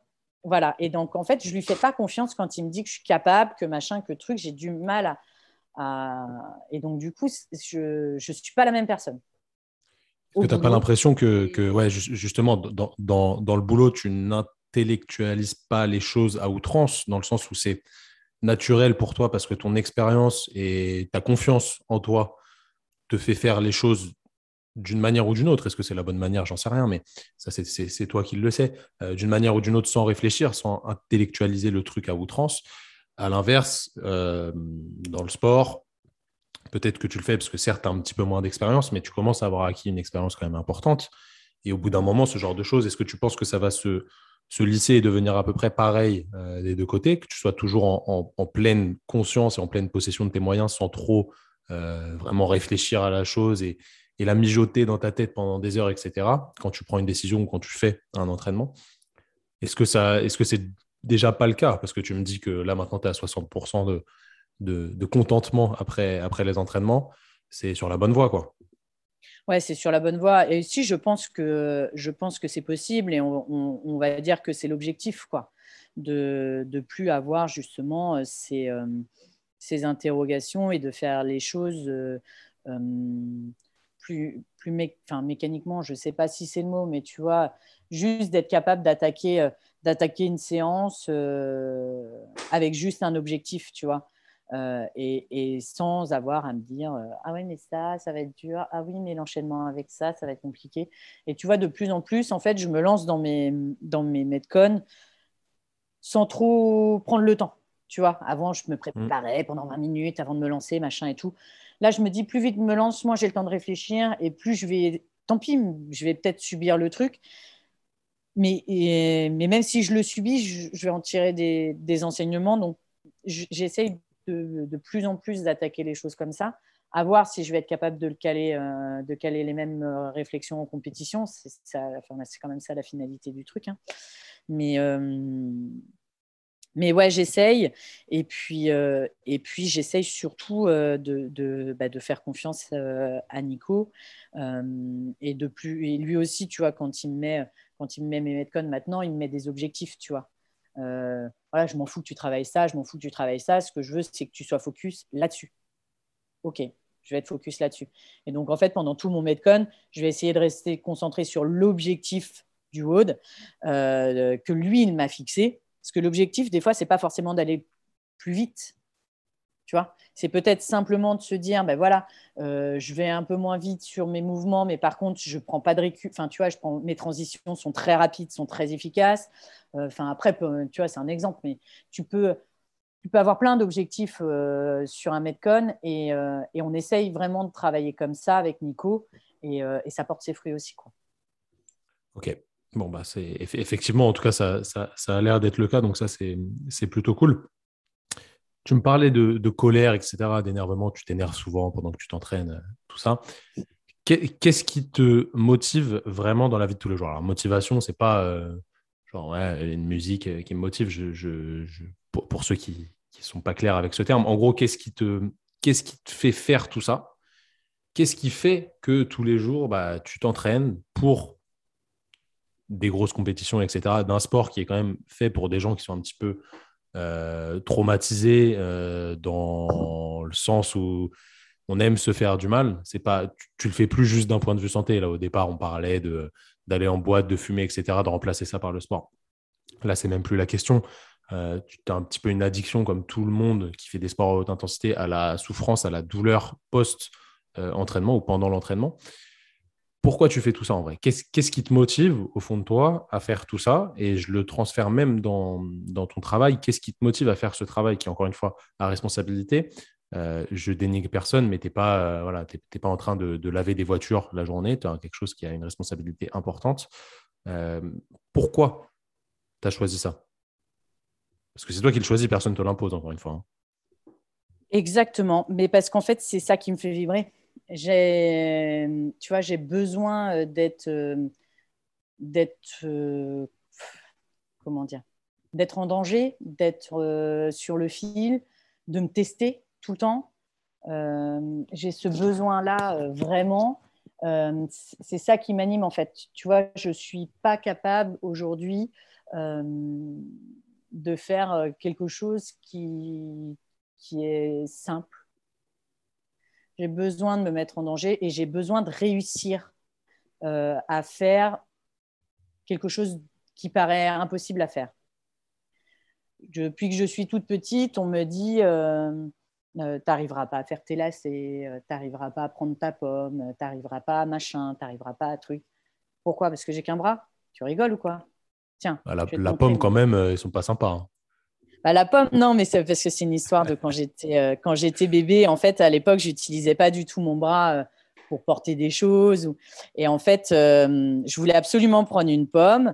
et ma main était trop petite, tu vois, pour. elle n'avait pas l'envergure pour soulever la pomme, quoi. Et en fait, je, je sais pas, j'ai dû m'acharner dessus pendant plein plusieurs minutes. Et mon père, il me regardait, tu vois. Et, il se disait, mais il n'y arrivera jamais à soulever la pomme, elle est trop petite sa main. Et en fait, au bout d'un moment, bah, tu vois, j'ai réfléchi et je me suis dit que si je la prenais par le dessus, bah, la circonférence de la pomme était plus petite que si je voulais la prendre sur le côté et que j'arriverais à la soulever. Quoi. Et donc, j'ai pris ma pomme, je me suis barrée. Et donc, euh, c'est ça aussi, tu vois, c'est de se dire, je n'échouerai pas. C'est aussi pour ça que j'ai une relation à l'échec euh, particulière, c'est que je n'accepte pas de rater. Comme, beaucoup de monde. Et, ouais. et ça, c'est important dans ma vie. Et du coup, en fait, quand j'arrive quelque chose, et eh ben, c'est bon, hop, check, ça, je tourne la page et puis euh, j'écris quoi sur la page suivante? Toujours aller chercher plus loin, être toujours une meilleure version de moi-même. Et, euh, et, et, et, puis, indirectement, c'est aussi euh, prouver aux gens que, que, bah oui, je suis capable de faire des choses et que, et que malgré ce qu'ils peuvent penser, euh, ben, ouais, je, peux le faire. Et, euh, et je pense que c'est ça vraiment qui me motive au quotidien, tu vois. C'est ce que, ce que tu as dit à la fin, là, c'est très intéressant euh, parce que tu ne te le caches pas et ça, c'est quand même très important. Je pense qu'aujourd'hui, il y a beaucoup d'entre nous qui se cachons le fait qu'on fait beaucoup de choses pour les, pas pour les autres, hein, mais en, en, se mettant en parallèle du regard des autres, on va dire. Ça, c'est quand même important. il ne faut pas se le cacher. C'est un, je vais dire un biais cognitif. C'est pas un biais cognitif, mais c'est une façon de réfléchir de tout être humain qui est quand même importante. Et une fois que tu l'as accepté, déjà, ça change beaucoup de choses parce que tu sais qu'il euh, y a une partie de toi qui fait ça pour euh, montrer aux autres que tu es capable de faire les choses. Si je fais un petit, un petit parallèle assez rapide, bon, il y, a des catégories dans les, dans les catégories adaptives au CrossFit. Évidemment, tu ne concours pas avec euh, des personnes qui ont tous le même handicap, enfin, qui ont, un handicap différent, parce que sinon, ça n'aurait pas forcément de, de sens. Euh, je te pose une question qui peut paraître un petit peu bizarre pour, euh, pour certains, je pense, mais tu es quelqu'un, tu viens de nous le dire, qui aime se dépasser, apprendre des nouvelles choses, toujours prouver que tu es capable de faire des choses différentes, etc. Moi, encore une fois, je pense que tu n'as pas de limite stricte, du moins. Qu'est-ce que tu penses des gens en situation de handicap ou pas hein? Là n'est pas vraiment la question, mais toi, tu vas être plus, plus à même de nous en parler, qui se laisse un petit peu aller euh, dans la vie de tous les jours, dans le système, etc., qui ne force pas les choses pour avancer et potentiellement se donner les clés euh, pour faire mieux et progresser, peu importe le niveau. Qu'est-ce que tu en penses et ton point de vue, sachant que tu peux parfois être en, lien avec des gens qui sont en situation de handicap et qui n'ont pas ta volonté. Euh, qu'est-ce que tu penses de ça, en, étant objective hein Objectivement, je pense que déjà, c'est l'éducation qu'on a eue euh, qui, fait, euh, qui fait la base euh, de, la gestion de ton handicap. Moi, tu vois, j'ai toujours eu des parents qui m'ont laissé faire. Quand j'ai dit que je voulais faire du poney, ils m'ont dit oui, vas-y, ma fille fait du poney. Quand j'ai voulu faire de la danse, ils m'ont dit oui, vas-y, ma fille fait. Jamais ils m'ont dit non, tu n'y arriveras pas. Tu vois? Alors, des fois, ils le disaient, mais ils ne me l'ont jamais dit. Donc déjà, ça, moi, tu vois, ça m'a permis aussi de vivre euh, pleinement avec mon handicap. Moi, j'ai rencontré des gens, euh, tu vois, qui, qui, se cachaient parce que, bah oui, les parents, ils cachaient leurs enfants, machin. Bah oui, il faut surtout pas en parler parce que c'est un peu tabou, parce que truc. Donc déjà, c'est compliqué pour le, la personne qui est en situation de handicap d'accepter son handicap quand tes propres euh, parents et ta famille ne l'acceptent pas. Donc ça, déjà, c'est la première chose. Et ça, malheureusement, tu ne peux pas grand-chose. Après, euh, je pense qu'en vrai, il faut s'inspirer aussi de, ce qu'on voit. Le problème, c'est en fait, le, le handicap, ce n'est pas une fatalité en soi, comme une maladie, comme plein de choses. C'est qu'est-ce que tu en fais? Après, je vais dissocier, tu vois, les handicaps de naissance des handicaps euh, suite à un accident. Euh, parce que, bah, effectivement, euh, un handicap de naissance, tu as toute ta vie pour appréhender à vivre cette situation. Que quand c'est un accident, là, enfin, c'est un, réel traumatisme, mais là, on est quand même sur un, sur un autre sujet. Euh, et je ne suis pas la plus à même euh, pour en parler. Euh, mais, mais en fait, je, je pense qu'il faut les personnes comme moi qui acceptent leur handicap, qui, pour qui c'est devenu une force. Moi, aujourd'hui, je ne pense pas que je serais la personne que je suis si je n'avais pas ce handicap-là. je pense que c'est lui qui a fait que j'ai le caractère que j'ai, que je suis la personne que je suis, que je suis battante, que machin, que truc.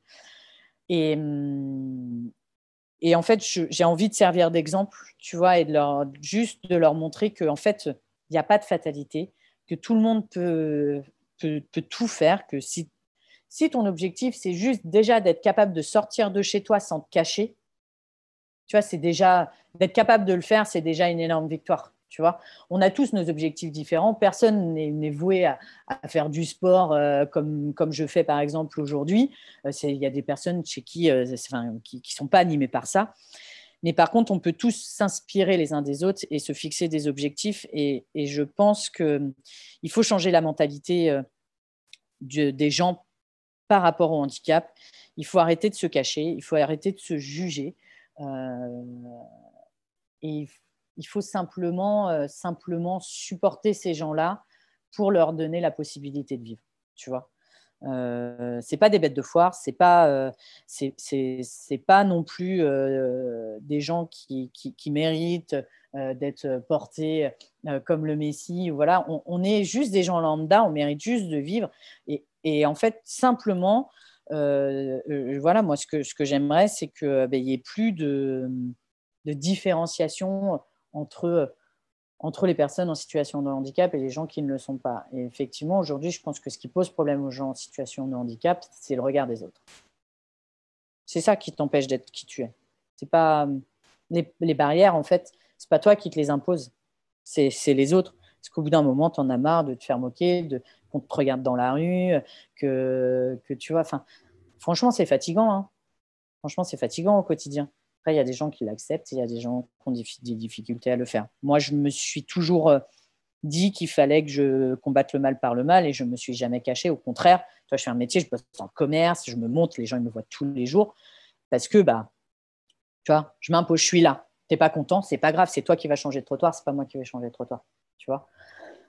Mais, mais simplement, c'est voilà, c'est vraiment. On a tous des, façons différentes de gérer les choses, mais, mais j'avoue que j'ai envie, voilà, j'aimerais que les gens en situation de handicap se posent plus de questions, en fait, c'est tout, tout simplement. Bah, tout ce que tu fais participe à, ça. Hein. ça va Mais c'est aussi pour ça que je le fais. Hein. Ça va dans ce sens-là, donc c'est génial. Enfin, moi, je trouve ça vraiment cool. Euh, est-ce qu'il est y a des gens encore aujourd'hui qui essayent de te suraider alors que tu n'as pas besoin enfin, je pense que tu n'as pas besoin. Tu vois, qui, sont là tout le temps, euh, des gens qui ne te connaissent pas forcément, hein, mais qui vont vouloir t'aider parce qu'ils vont se dire, bah, il lui manque quand même euh, l'avant-bras, que si je peux l'aider à faire ça, etc. Est-ce que ça t'arrive encore? Et qu'est-ce que, que ça, qu'est-ce que ça te fait penser tout ça? À quoi ça te fait penser? Alors, ça m'arrive rarement. Euh, après, ça m'arrive, tu vois, j'ai un de mes collaborateurs au boulot, quand j'ai lui filer un coup de main, à chaque fois, il me dit Ah, mais non, portez pas ça, Madame Coutenceau, c'est trop lourd pour vous. Ah, non, mais attendez, je vais le faire. Non, mais euh, c'est moi qui viens vous aider. Euh, alors, c'est de la bienveillance, en fait, tu vois, c'est pas. après, ça dépend de la façon dont c'est fait, mais tu vois, là, en l'occurrence, avec moi, je sais que c'est de la bienveillance et que c'est pas, c'est pas pour se dire Elle n'est pas capable, tu vois. J'ai personne autour de moi aujourd'hui qui qui me surprotège euh, sous prétexte que, euh, que je ne suis pas capable de faire quelque chose. Voilà. Donc, euh, déjà, je ne suis pas du genre à demander de l'aide, même si je suis en galère. voilà. Mais, mais que ce soit dans ma vie perso ou dans ma vie pro, non, j'ai pas. je rencontre. Mais après, je pense que c'est parce que je dégage aussi quelque chose qui fait que les gens. bien sûr, c'est sûr, bien sûr. que je me débrouille. Ils n'essayent pas forcément de le faire, quoi. Hmm. Exactement, ouais. Hmm. Ok. Bon, alors, je vais te proposer euh, une liste, c'est le, rituel sur ce podcast, une liste de valeurs. Alors, les, valeurs, que, comment te le décrire? Euh, Des valeurs, c'est des, des, mots que tu interprètes à ta façon, hein, parce que chacun peut interpréter les mots euh, différemment, qui te représentent, ou du moins qui t'animent, qui sont importantes pour toi. Que si tu devais te définir, tu les utiliserais dans le sens qu'est-ce qui importe vraiment à ta vie et à ta façon de penser? Je t'en propose quelques-unes. Essaye de bien écouter parce que je vais, je vais essayer de ne pas en proposer trop. Hein. Et tu essayes de m'en garder trois. Trois, ok, ça marche. Les, les, trois qui te, pour toi qui te représentent le plus. Ok? Tu as le droit de noter, tu as le droit de faire ce que tu veux pour t'en rappeler. ok? Vas-y, c'est parti. Je fais par ordre alphabétique. Hein. Alors, ambition, amitié, amour, audace, autodérision, bienveillance, combativité, courage, droiture, efficacité, entraide, équilibre, excellence, famille, fidélité, fraternité, générosité, humour, indépendance, justice, liberté, partage, performance, professionnalisme, responsabilité, on a bientôt fini, t'inquiète, sérieux, sincérité, tolérance, travail et volonté. Si tu devais m'en garder trois parmi toutes celles-là, je sais que je suis allé un peu vite. Non, non, c'est bon. Euh, je t'en garde trois. Je te garde combativité, indépendance et tolérance. Ça, ça te représente. C'est quoi pour toi la, définition de la combativité? Comment tu l'expliquerais? Ben, C'est d'accepter euh, les situations et d'accepter de les gérer, en fait. Euh, la combativité ne veut pas dire réussir, mais veut dire apprendre et, surtout euh, se donner les moyens de, de, gérer, de gérer une situation simple, compliquée ou autre mais, euh, mais de l'accepter et, et, de faire en sorte de la surpasser en fait. Ok, donc ça, ça, bah, ça, ça, représente ce que tu fais tous les jours, évidemment, à l'entraînement ou au taf. Euh, tolérance, bon, bah, on vient d'en, parler, mais si tu devais mettre des mots dessus. La tolérance, c'est juste euh, de, d'accepter des choses que qu'on ne maîtrise pas ou que, que qui, qui ne nous anime pas en fait. Euh, il, faut, euh, il faut accepter que autrui euh, soit différent, il faut accepter que des situations ne, soient, soient, différentes de ce qu'on a envie. Il faut. En fait, tu vois, je le mettrais en phase d'absence de, jugement. Quoi. Ne pas juger, c'est. Pour moi, c'est hyper important. Euh, c'est aussi très difficile, hein, mais, euh, mais la tolérance, c'est vraiment euh, la, la, base de ma vie. et ce qui, pour moi, est le plus important, c'est d'accepter que tout le monde soit différent, que tout le monde avance de façon différente et que nous n'ayons pas tous les mêmes objectifs et les mêmes envies. je pense que qu'à partir du moment où on accepte ça, on arrête de se faire des nœuds au cerveau et que en fait, on, bah, du coup, euh, tu, tu vis ta vie à toi. Est-ce qu'il y a des trucs que toi, tu ne tolères pas? Alors, il y a des choses que je, que, que je ne tolère pas, tu vois, par exemple, ça va être euh, euh, la moquerie, la méchanceté. La méchanceté, c'est quelque chose que je ne tolère pas parce que parce que c'est quelque chose de gratuit et, la majorité du temps infondé. Euh, ouais, la méchanceté, après, la jalousie, tout ça, ça m'énerve, mais bon, de toute façon, ça fait partie, ça fait partie des choses. Non, vraiment quelque chose que je ne tolère pas du tout. Je, pourrais vraiment dire ouais, la méchanceté. L'égoïsme aussi, ça m'énerve. Ok. Il y, a deux, trucs, quoi. Mais là, je suis, d'accord avec toi sur la méchanceté. Je, comprends très bien ce que tu veux dire. Et dernier, tu nous as dit euh, indépendance, hein, si je ne dis pas de bêtises. Indépendance, ouais. Ouais, ouais, parce que. Qu'est-ce ben, que parce que, euh, parce que pour moi, il faut vivre indépendamment euh, du reste, vivre euh, pour soi-même, arrêter de se définir à travers les autres. Euh, moi, aujourd'hui, si je fais quelque chose, alors oui, je cherche de la reconnaissance, mais je ne fais pas quelque chose pour faire plaisir ou en me disant, tiens, les gens, ils vont penser ça de moi, machin et tout. Non, si je fais quelque chose aujourd'hui, c'est pour moi. Je n'ai besoin de personne pour le faire. C'est mes décisions. Et, et sans ça, euh, je pense que ma vie ne serait pas ce qu'elle est aujourd'hui. Je n'ai besoin de. C'est très bien dit. Ouais. Mm. je, je, vis, je vis pour moi, je prends mes décisions pour moi. Et, et, et au final, tout, tu vois, mes amis, mon, mon entourage et tout, bah, en fait, euh, il est toujours là malgré que je sois indépendante et que, et que je fasse les choses pour moi. Euh, c'est, pour moi, c'est important. Ok. Justement, si tu fais les choses pour toi, euh, tu as forcément une réflexion sur toi-même. Sur quel point euh, tu penses que tu devrais t'améliorer aujourd'hui? Alors, en tant que personne, donc d'un point de vue vie avec toi-même, hein, encore une fois, façon dont tu réfléchis, même si on en a parlé assez longuement avant, d'un point de vue vie tout court, relations sociales avec les autres, etc. D'un point de vue professionnel et pour finir d'un point de vue sportif, même si d'un point de vue sportif, c'est des fois plus facile à dire que, que, le, que le reste. D'un point de vue relationnel, je pense qu'il faut que je me donne plus de temps euh, pour, euh, pour ma famille et mon entourage. Euh, c'est vrai qu'entre les entraînements et, et, mon boulot qui me prend du temps, je, c'est une partie de ma vie que j'ai mis un peu de côté. Et ça me, coûte aujourd'hui. Donc je pense que ça, c'est, quelque chose qu'il faut que je change rapidement parce que, parce que j'en ai besoin.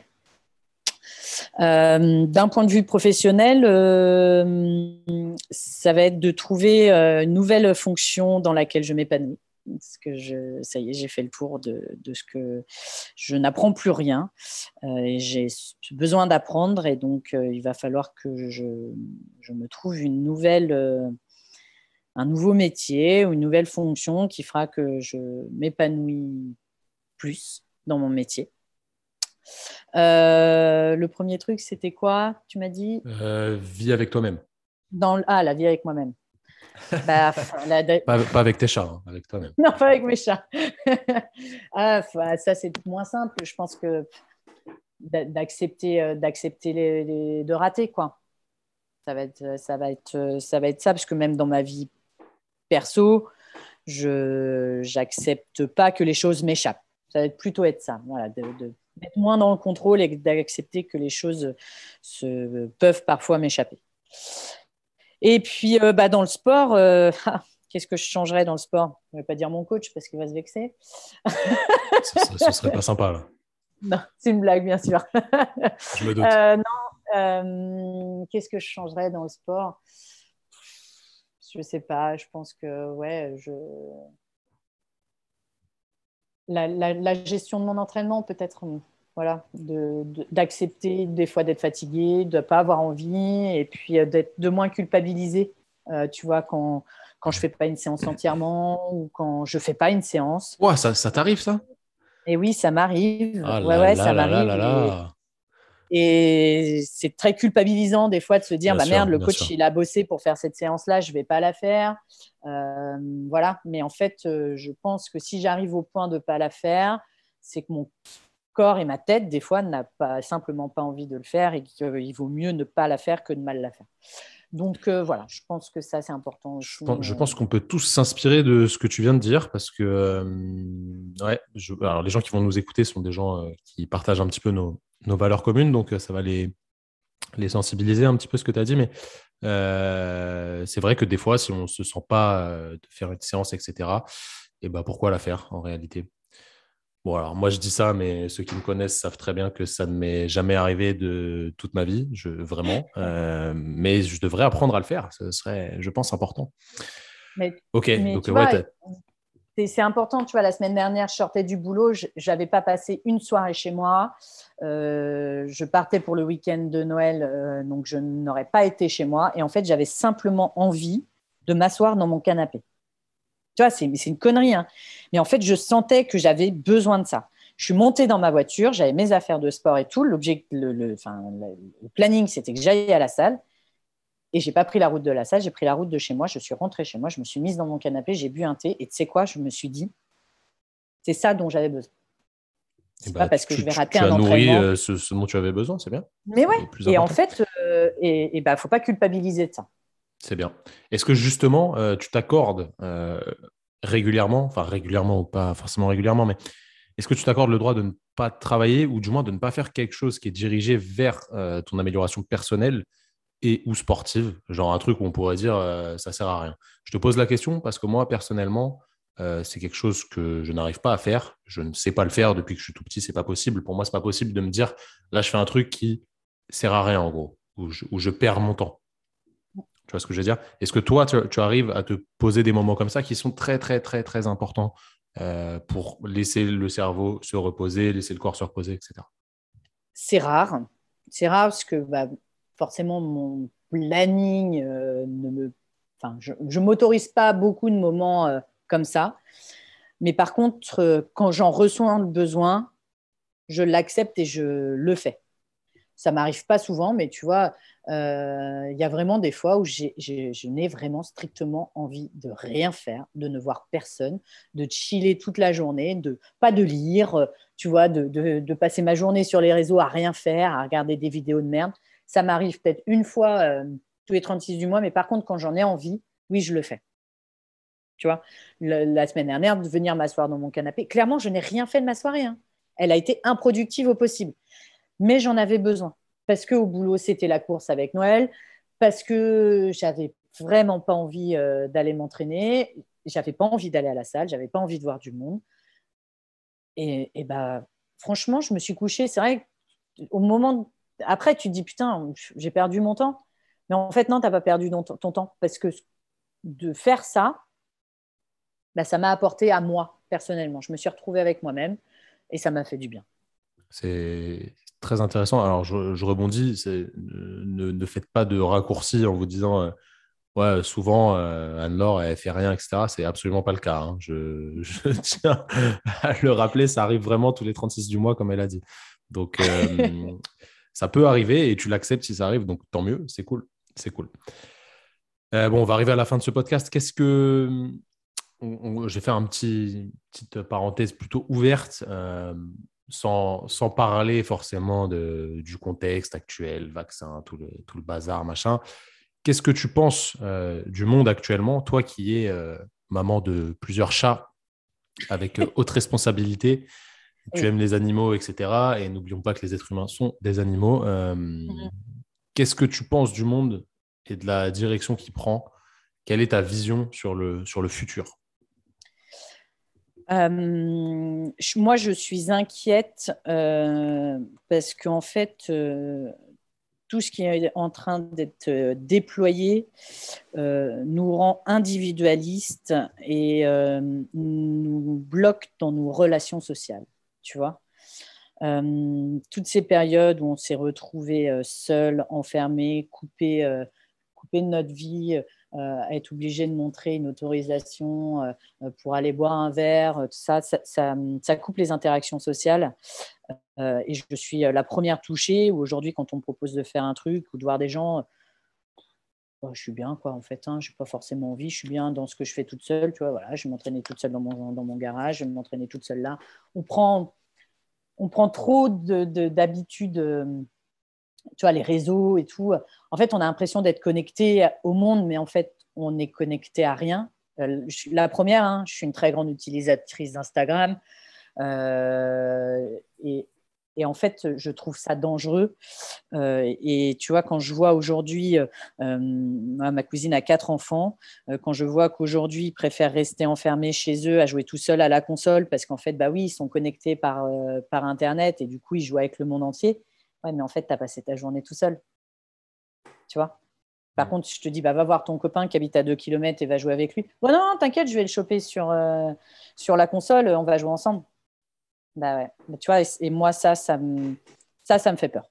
Ça, ça me fait vraiment peur. Effectivement, c'est. Euh, peut-être la direction que le monde prend ou pas. Je pense qu'on peut être acteur de, de vivre différemment de, de tout ça. Encore une fois, c'est des choix, euh, malgré ce, que, ce qui peut être imposé ou pas, on peut toujours s'adapter à ce niveau-là. Et tu, tu, restes quand même quelqu'un qui voit beaucoup de monde, je pense. Oui. Tu vois, via ton travail, bah etc. Exactement. Parce que tu l'as choisi aussi. Hein. Tout à fait. Allez, dernière petite question. Si, si, tu te voyais il y a 10 ans, euh, qu'est-ce que tu te dirais? Tu vois, genre 2012. 2012, c'était censé être la, la, fin du monde, il me semble. Je ne sais pas si tu te rappelles de ça. Euh, ah oui, c'est vrai, oui, oui, c'est vrai. On bah, explosé le 31 décembre 2012.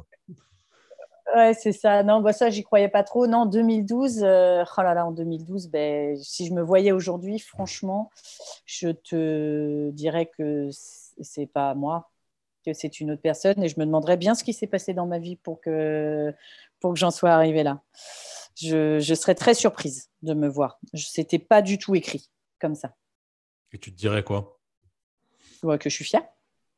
Non, mais tu, à, toi, si tu devais te parler à toi-même. Ah, je me dirais quoi? Je me dirais bravo, tu as réussi à, être actrice de ta vie et à pas te laisser, euh, à pas te laisser porter. Euh, parce que 2012, ça avait été une année assez compliquée. Donc, euh, donc ouais, je serais fière de. Enfin, je me dirais que, bravo, tu réussi, as réussi à faire quelque chose de ta vie. tu être fier. Effectivement, es en train de, moi, je trouve que tu es en train de construire quelque chose de très, très solide et je t'encourage à, continuer dans ce sens-là, même si je n'en ai euh, absolument aucun doute là-dessus. Anne-Laure, merci beaucoup euh, pour ta participation. C'est super cool. Euh, j'espère qu'on se recroisera bientôt. Il n'y a pas de raison. Je te souhaite tout ce qu'il faut en termes de travail pour les derniers jours qui te séparent de, Miami. Et puis, on suivra tous ta compète là-bas. Ça va être très bien, je pense. Du moins, ça va être mieux que toutes les autres qui, étaient avant encore. Ça va être oh encore mieux, tu vois. Oh oui. encore plus prête et tout va, tout va bien se passer. En plus, il doit faire beau là-bas en ce moment. Là. Oui, il fait très beau, ouais. Donc le... déjà rien que le soleil, ça va nous faire du bien, ouais. Ça mm. va être mieux que la Bretagne. Ok, et eh ben, alors merci beaucoup. Je te laisse aller courir tranquille. C'est gentil, merci. Euh, merci à tous d'avoir écouté. J'espère que tout ça, ça vous a intéressé. Vous pouvez retrouver Anne-Laure sur tous ses réseaux sociaux.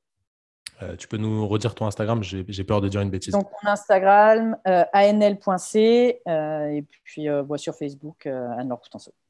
Classique. Merci à tout le monde d'avoir écouté et puis bonne soirée, bonne journée, peu importe où vous nous écoutez. on espère qu'on vous a transmis de bonnes vibes et on se dit à bientôt. Salut Anne-Laure. Merci, salut.